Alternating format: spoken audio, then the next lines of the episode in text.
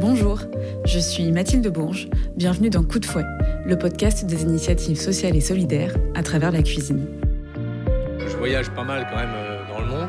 Ce qui est incroyable, c'est que quel que soit euh, le pays où on se trouve, évidemment avec des langues différentes, la bande son d'une école maternelle, elle est la même partout dans le monde. Et c'est absolument extraordinaire. Cette voix, fascinée par les cris d'une cour de récré en banlieue parisienne, n'est autre que celle d'Olivier Rollinger. Si beaucoup d'entre vous le connaissent comme l'ancien chef triplement étoilé de Bretagne, il est désormais engagé dans plusieurs combats, comme le bien manger dans les cantines scolaires.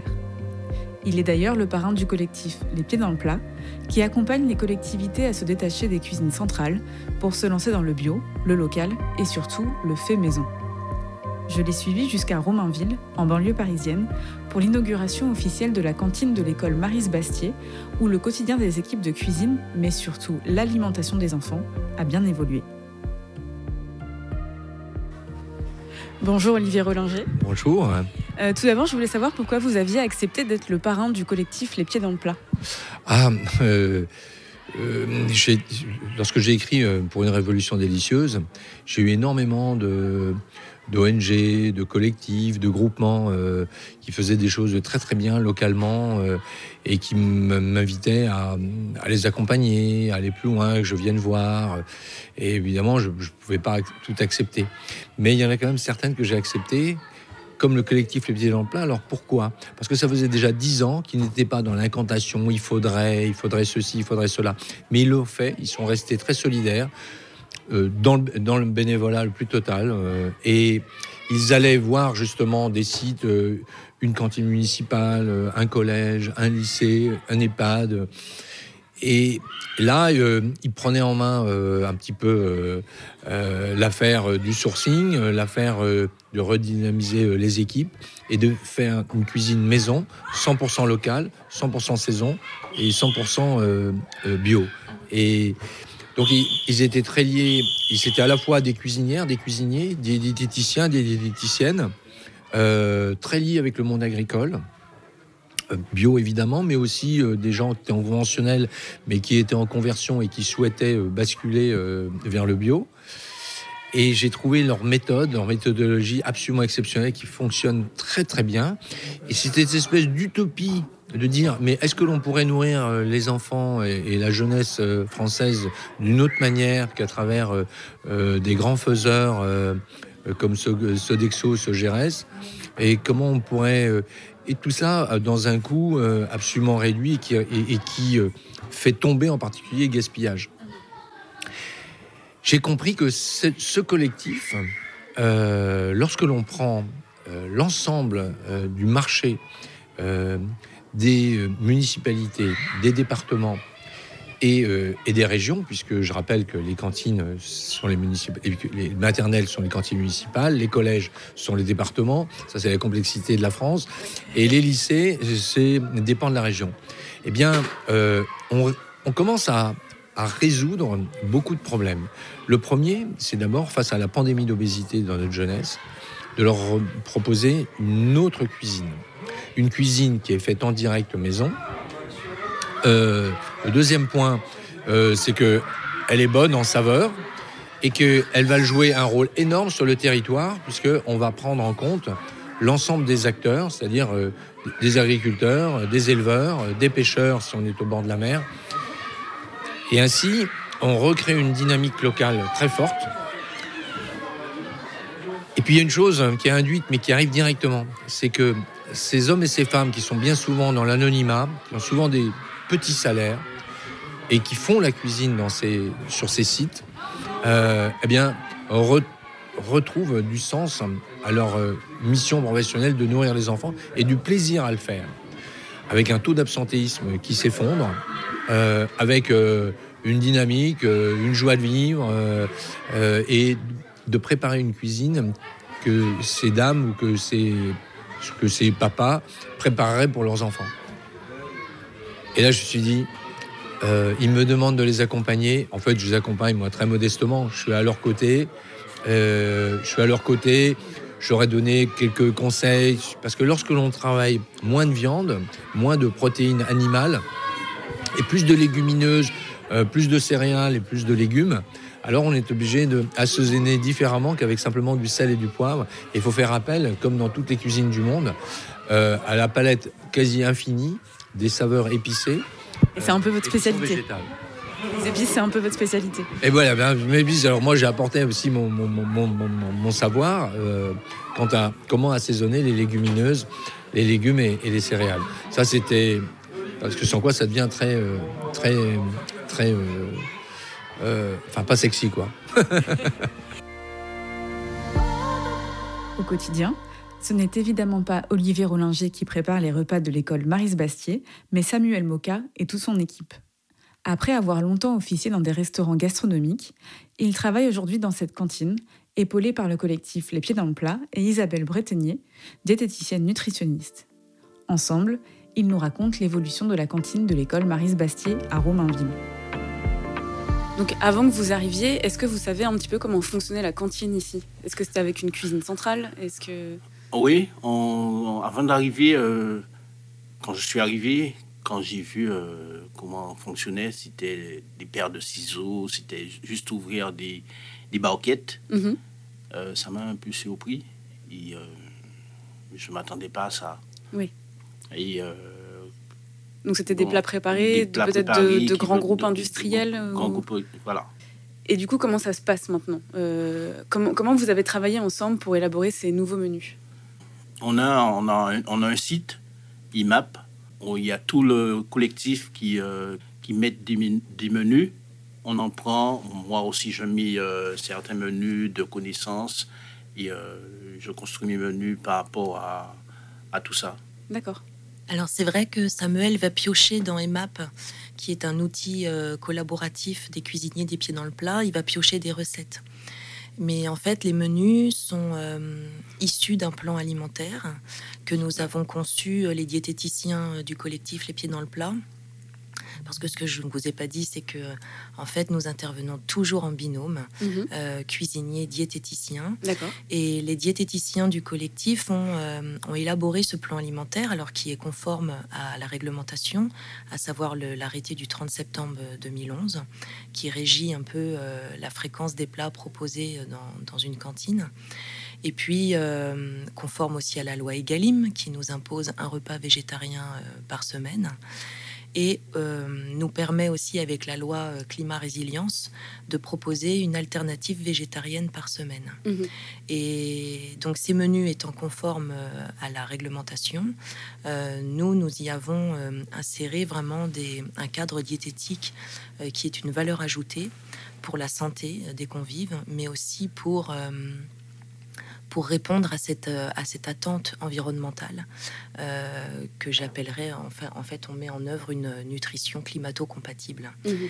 Mais, mais voilà, on ajoute énormément de richesses nutritionnelles dans nos menus. Donc beaucoup de végétales, beaucoup de protéines végétales, beaucoup de fibres pour le microbiote des enfants, beaucoup de vitamines, d'antioxydants, beaucoup de couleurs. Et dans un premier temps, c'est une offre alimentaire qui, euh, s'affranchit en fait des substances délétères euh, pour la santé. Ce sont des menus qui veillent à, avoir des index glycémiques maîtrisés. Euh, on, finalement, c'est pas une, alimentation complètement fantaisiste.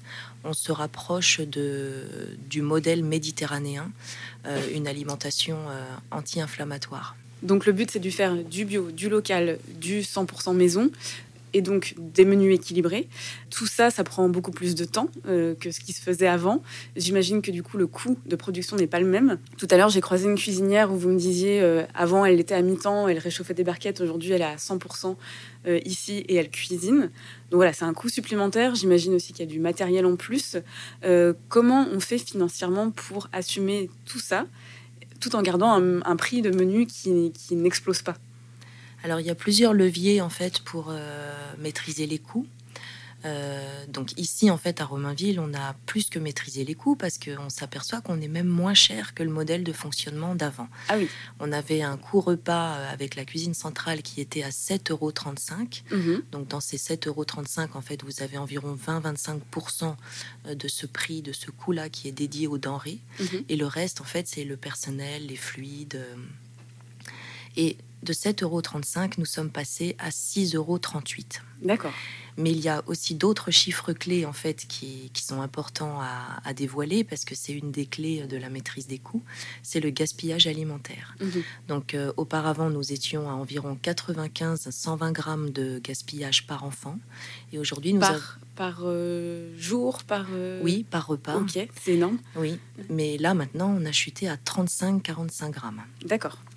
Donc les leviers pour maîtriser les coûts, c'est donc la lutte contre le gaspillage alimentaire. Euh, le fait maison sur place nous permet de tout valoriser, on ne jette rien, on refait des recettes avec euh, les excédents. Euh, ce gaspillage alimentaire a chuté, pourquoi aussi? Parce que c'est très bon, oui. bien sûr, les enfants, les enfants apprécient. Mais également, ce, ce, il y a moins de gaspillage alimentaire également parce que le fait d'avoir de l'humain, une cuisine sur place, en fait, il y a un lien affectif très fort qui se fait entre les mangeurs et les personnes qui cuisinent. Et les enfants aiment Samuel. Euh, Samuel aime les enfants. Il cuisine comme un papa.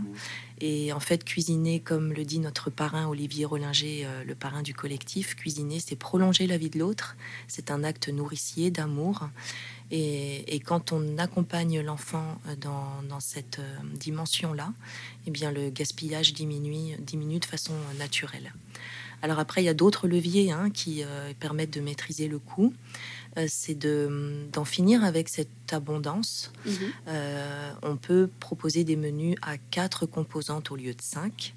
Donc une composante entrée, une composante protidique, une composante accompagnement, une composante produit laitier qui peut se transformer en composante dessert. Par exemple, aujourd'hui, nous avons euh, un fromage blanc avec un coulis euh, de fruits. Eh bien, c'est le produit laitier et le dessert en même temps. Donc, mhm. si vous avez ça, plus euh, on utilise beaucoup les grammages réduits en protéines animales. Un exemple, une bolognaise, on peut descendre jusqu'à 20 grammes de protéines animales par enfant dans la bolognaise. Les besoins nutritionnels sont couverts. Mhm.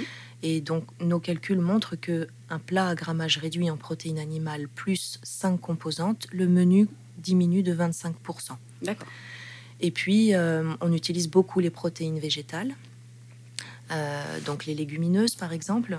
Qui coûtent moins cher que de la viande ou du poisson. C'est trois, fois moins. C'est trois fois moins. Donc en fait, c'est moins de viande pour pouvoir s'en acheter de meilleure qualité. Mhm. Donc tous ces leviers-là permettent de maîtriser les coûts. Au-delà de cette réduction de budget, remplacer les groupes industriels par du fait maison dans les cantines scolaires a d'autres vertus. Vous allez voir, Olivier Rollinger ne manque pas d'arguments. Et vous parliez des groupes comme euh, Sodexo, etc. Euh, qu'est-ce qu'il y a de, si mauvais dans ces groupes? Pourquoi la bah, nourriture C'est-à-dire que la, la, euh, c'est-à-dire que les communautés se réapproprient l'alimentation et que ne laissent pas un profit se faire dans le privé. Parce que l'industrie agroalimentaire, la finalité de l'industrie, c'est de faire des profits. On ne peut pas leur en vouloir.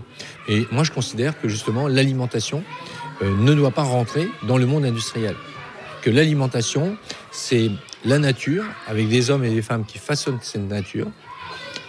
Cette nature est généreuse, mais on réussit pourtant à l'anéantir, à la piller et, euh, et, à l'empoisonner euh, par justement une agriculture et des élevages intensifs. Donc il faut reprendre en compte quel type euh, de, de légumes, de viande, de poissons nous souhaitons avoir dans nos assiettes et faire le choix justement du bio de faire du local, évidemment, parce que économiquement, socialement, c'est très important. On a quand même euh, un agriculteur en France qui se suicide tous les deux jours. C'est pas acceptable dans un pays de cocaïne comme le nôtre. Et le bio, qui aujourd'hui euh, parfois nous dit qu'il y a une perte de confiance en bio, bien justement, on peut appeler euh, l'ensemble des élus à intégrer du bio pour sauver ces agricultures qui est de toute manière, il n'y a pas le choix, c'est le futur, c'est le futur de la planète. Et, enfin, eh bien, c'est la dimension aussi euh, euh, du plaisir et du goût émotionnel pour ces enfants. Parce que si vous n'initiez pas des enfants au goût, et ils n'ont pas la chance euh, de pouvoir goûter plein de choses, eh bien, on, les, prive, on les prive du plaisir dans, leur vie. Alors, santé, plaisir, dimension économique et sociale par rapport à tout bien, euh, dynamique aussi dans un établissement, parce que là, ce sont des chiffres officiels. Lorsque la cantine n'est pas de qualité, le repas du midi n'est pas de qualité, dans 70% des cas, ça se passe mal sur le site. Et on comprend bien parce que que ce soit les enfants qui mangent mal, donc ils sont énervés, d'abord ils n'ont pas envie d'aller à la cantine, ils disent que c'est pas bon, et quand ils en sortent, souvent ils n'ont pas mangé, donc là ils sont dans un état d'hypo total. Donc les, les enfants s'énervent, les professeurs s'énervent, et ça se passe en général très mal. Mais de toute façon, il y, a, un critère. Lorsque les professeurs commencent à vouloir se remettre à table de la cantine, c'est que c'est très bon signe. Mais comment peut-on imaginer que euh, c'est c'est le bon sens? C'est-à-dire que je n'ai pas envie d'aller manger ce que l'on sert aux enfants. C'est pas recevable. Donc c'est pour ça que moi je demande à l'éducation nationale, un pays comme la France, pays des droits de l'homme, devrait être le prix du droit de bien manger, pas un privilège réservé à quelques-uns, mais un droit pour tous. Et que l'éducation alimentaire, au même titre que l'on apprend à lire, à écrire ou à compter, euh, on devrait aussi apprendre à s'alimenter. Préparer des repas 100% fait maison semble être la solution idéale pour résoudre de nombreux problèmes liés à l'alimentation. Mais est-ce si simple que cela à mettre en place? Pour Samuel et Isabelle, visiblement, la réponse est oui. Et du coup, avec des, producteurs locaux comme ça, j'imagine qu'il faut s'adapter peut-être un peu plus aussi au, délai de livraison par rapport à un groupe industriel qui va vous livrer tous les jours. Euh, un petit producteur va peut-être moins pouvoir le faire Hmm, on ne dira pas ça parce que, bon, euh, comme les commandes sont faites en amont, euh, le producteur, il peut, euh, il peut comment dire, il peut anticiper, il peut anticiper sur la commande. Oui. Et pour l'instant, avec les producteurs, ça se passe super bien. On, on, commande en amont 15 jours à l'avance et je peux avoir mes, ma marchandise la quantité de marchandises que j'ai commandées. Oui, donc vous n'avez pas à réfléchir au menu au jour le jour, c'est prévu en amont. En amont. Et tout est bien organisé. Voilà. Les menus, ils sont préparés deux mois à l'avance. Mhm. Et euh, après, je peux anticiper sur les commandes. Ok. Mais c'est vrai que euh, euh, là, nous sommes dans, dans un endroit hyper urbanisé.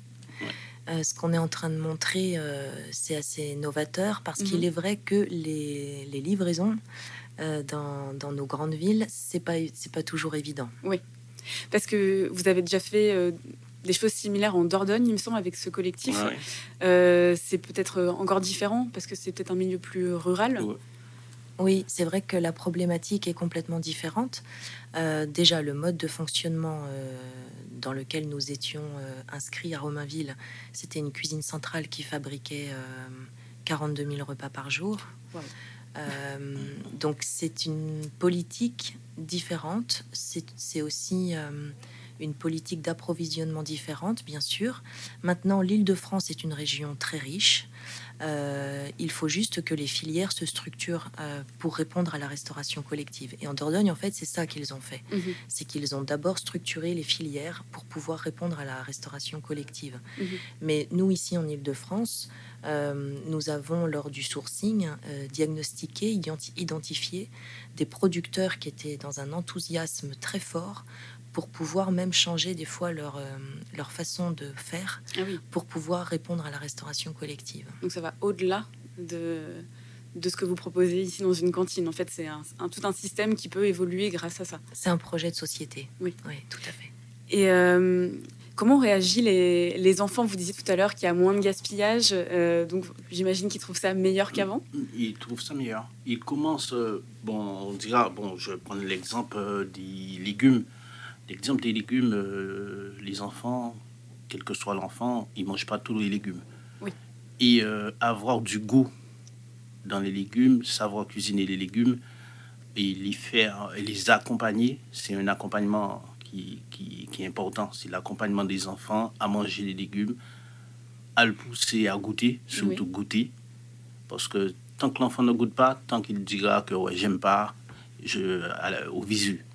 Mais euh, goûter, euh, avoir l'odorat, le, le, le visu, le, le toucher, l'enfant commence à goûter, à manger un peu plus de légumes. Oui, ils redécouvrent des choses qu'ils pensaient ne pas aimer. Ce, tous les légumes que nous, on mangeait quand on était plus jeune, euh, on, fit passer pour les enfants. C'est comme si euh, je cuisine, je cuisine euh, la cuisine de ma grand-mère. Oui.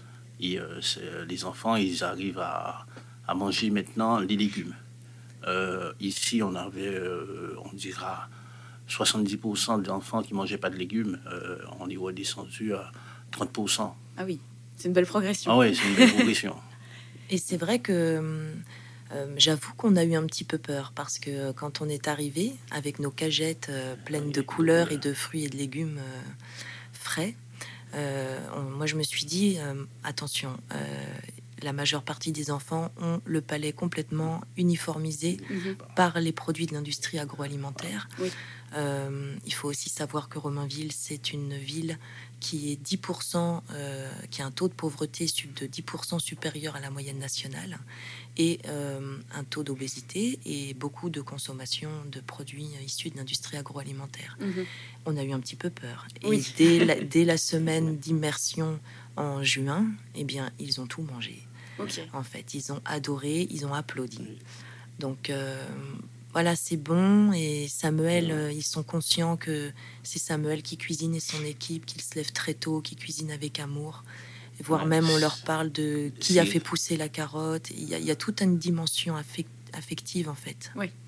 Comme on dit dans, le collectif, il faut raconter une histoire.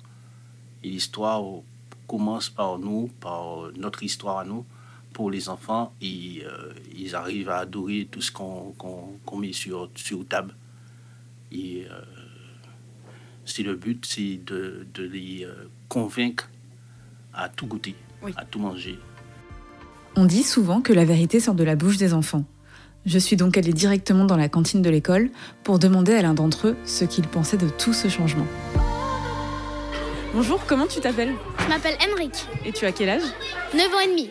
Et t'as mangé quoi euh, hier midi à la cantine J'ai mangé de la semoule avec des légumes et euh, à la fin, je crois qu'il y avait euh, des yaourts, je crois, avec euh, des abricots. Et j'aimais bien. Est-ce que tu as remarqué que ça avait changé la cantine depuis quelque temps? Oui, c'est plus bio, je trouve aussi, parce qu'avant il y avait des trucs, mais des trucs, c'est pas des trucs qui n'étaient pas bons et non bio, mais c'est que c'était moins bio que maintenant. Maintenant c'est plus bio. Et est-ce que c'est meilleur? Oui, c'est mieux. Tu sais que tout est fait maison ici euh, Oui. Tu, connais un petit peu Samuel, le chef? Oui. Et est-ce que est-ce que tu échanges un petit peu avec lui? Est-ce que tu aimes bien la cuisine? Oui. Euh, oui, sauf en fait, euh, j'ai parlé et comme j'ai vu le menu chez moi, euh, il y avait salade entière. Je me suis dit peut-être qu'il était d'origine antillaise. Je me suis dit, je vais dire ça. Et ben, je lui ai demandé, il était guadeloupéen. Donc c'est un, un petit peu commun. C'est quelque chose que tu connaissais du coup, cette cuisine? Oui. Tu es guadeloupéen aussi? Non, je suis martiniquais, mais je viens de, je viens d'Antilles. Je viens des Antilles. ça se, ça se ressemble un petit peu Oui. Et est-ce que vous avez eu des retours de parents aussi? Parce que j'imagine, comme vous disiez, qu'ici le taux de pauvreté est assez euh, élevé. Parfois, c'est peut-être aussi le seul repas pour ces enfants quand ils viennent euh, à la cantine. Oui. Donc, est-ce que vous avez eu des retours de parents qui disent nos enfants sont super contents et puis on a découvert euh, des choses Bah oui, alors les parents, moi je les connais, je les connais, je les connais très bien. Parce qu'en fait, moi, je suis aussi, euh, si on en est là aujourd'hui, c'est une initiative citoyenne. Mhm. Euh, je suis à l'initiative d'un collectif de parents qui s'appelle Pas d'usine en cuisine. Et j'ai un réseau euh, de 350 parents. Et on travaille depuis plus de dix ans pour essayer de tisser un dialogue de concertation avec les élus euh, d'avoir des propositions concrètes pour améliorer l'offre alimentaire euh, de la restauration collective. Et finalement, ce projet, euh, eh bien, les citoyens les, qui sont à l'origine de ça ont fini par rencontrer le politique engagé, sincèrement, ici à Romainville. Et Monsieur François Dechy, le maire de Romainville, mène une politique assez novatrice, puisqu'on est vraiment dans des, conditions de démocratie participative et de concertation réelle.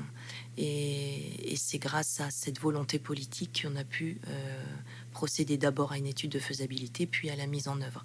Et donc ces parents, je les fréquente encore beaucoup, je les croise encore beaucoup. Euh, c'est beaucoup de remerciements de leur part. C'est hum, des enfants qui ne mangeaient absolument pas avant à la cantine, maintenant mangent. Mhm. Donc oui, j'ai des retours de parents, mais et d'ailleurs ils seront tous là ce soir pour faire la fête avec nous. Mais j'ai des retours aussi d'enseignants. C'est l'inauguration officielle aujourd'hui. Tout à fait. Le 26 mai. Et j'ai des retours aussi d'enseignants. Et ça, c'est important à entendre aussi, mhm. parce qu'ils s'emparent du projet pour mener des actions éducatives en classe. Donc c'est un projet d'établissement, un projet de, de société. Et dernièrement, j'ai eu une maîtresse qui m'a dit euh, c'est chouette parce que les enfants, ils arrivent à l'école le matin, ils regardent le menu, on en parle en classe. Et j'ai noté que après le repas, ils n'étaient plus du tout avachis comme avant. Ils avaient une énergie.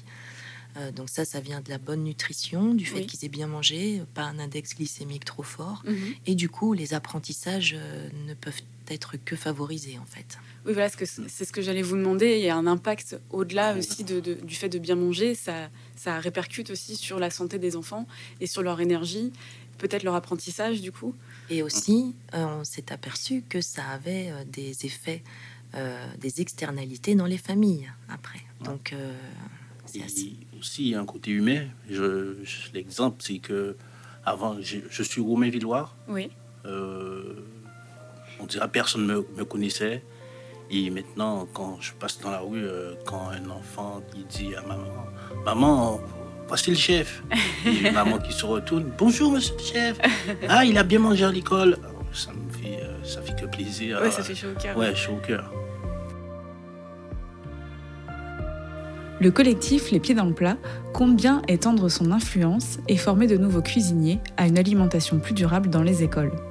Si vous souhaitez en savoir plus ou les contacter pour faire évoluer les choses près de chez vous, rendez-vous sur le site collectif lespieddansleplat.org. Vous y trouverez la marche à suivre. Merci à Olivier Rollinger, Isabelle Bretonnier, Samuel Moka et Émeric d'avoir répondu à mes questions, mais aussi à Benjamin Brotte pour le mixage et l'habillage sonore de cet épisode. Si vous l'avez aimé, n'hésitez pas à mettre des étoiles ou des commentaires. Quant à moi, je vous dis à très vite pour un nouvel épisode.